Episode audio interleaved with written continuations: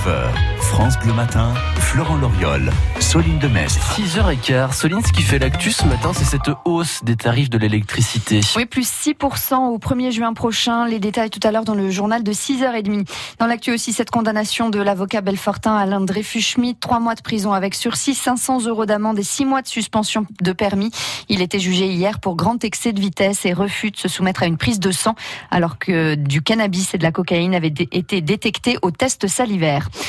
L'enquête continue après la mort de cinq résidents dans une maison de retraite de près de Toulouse d'une intoxication alimentaire présumée. 12 résidents sont toujours hospitalisés. On va faire le point tout à l'heure euh, à 6h30. Pays de Montbéliard agglomération aura bientôt une police de l'environnement, huit gardes nature qui seront chargés à partir de septembre de lutter contre les dépôts sauvages de déchets notamment. Et puis en football, en Coupe de France, première demi-finale ce soir, Lyon-Rennes à 21h10.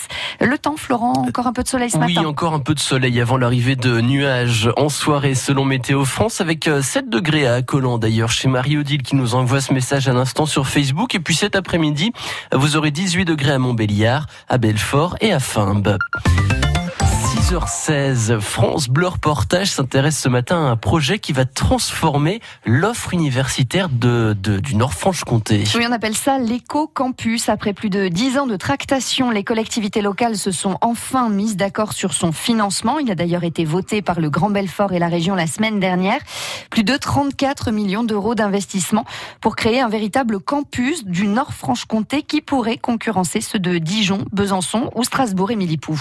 Oui, le projet est parti d'un constat assez terrible. Malgré ses 320 000 habitants, le Nord-Franche-Comté ne compte que 8000 étudiants, bien loin des 35 000 étudiants de Dijon, sans parler des 63 000 étudiants de Strasbourg. Le projet EcoCampus vise donc à redorer un peu l'image de la formation de l'ère urbaine.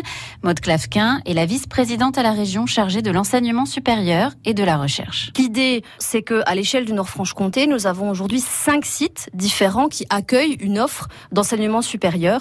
Et à terme, on souhaiterait n'en avoir plus que trois pour condenser évidemment les formations d'une part et avoir une vitrine de ce que l'on sait faire dans le Nord-Franche-Comté sur euh, le domaine de l'énergie et le domaine de la mobilité. L'objectif, c'est vraiment de faire savoir que nous avons énormément de compétences, de compétences de pointe dans le Nord-Franche-Comté et que les étudiants, évidemment, ont un intérêt extrêmement fort, y compris euh, dans le cadre de leur insertion professionnelle par la suite, à venir étudier dans le Nord-Franche-Comté. Ce site, spécialisé donc dans la recherche sur les mobilités et l'énergie, se trouvera au Technome. Pour cela, de vieux bâtiments, notamment de l'IUT, vont être rénovés.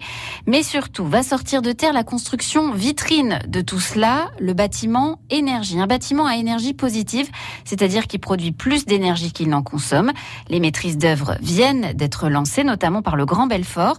Damien Meslot, son président, estime que le projet peut intéresser aussi les industriels. Ça peut permettre de créer de l'emploi, ça peut permettre aux industriels de euh, localiser sur Belfort Montbéliard un certain nombre de centres de recherche qui euh, enclencheront les productions de demain. Parce que, regardez, les moteurs thermiques, euh, on pense qu'ils vont disparaître. Alors nous, nous investissons fortement dans l'hydrogène. Eh bien, tout euh, ce qui permet d'investir dans la recherche, ça nous donne les clés pour l'industrie de demain. Damien Meslot espère ainsi doubler les effectifs étudiants du Nord-Franche-Comté d'ici 10 ans. Et la fin des travaux pour cet éco-campus est prévue en 2024 francebleu.fr.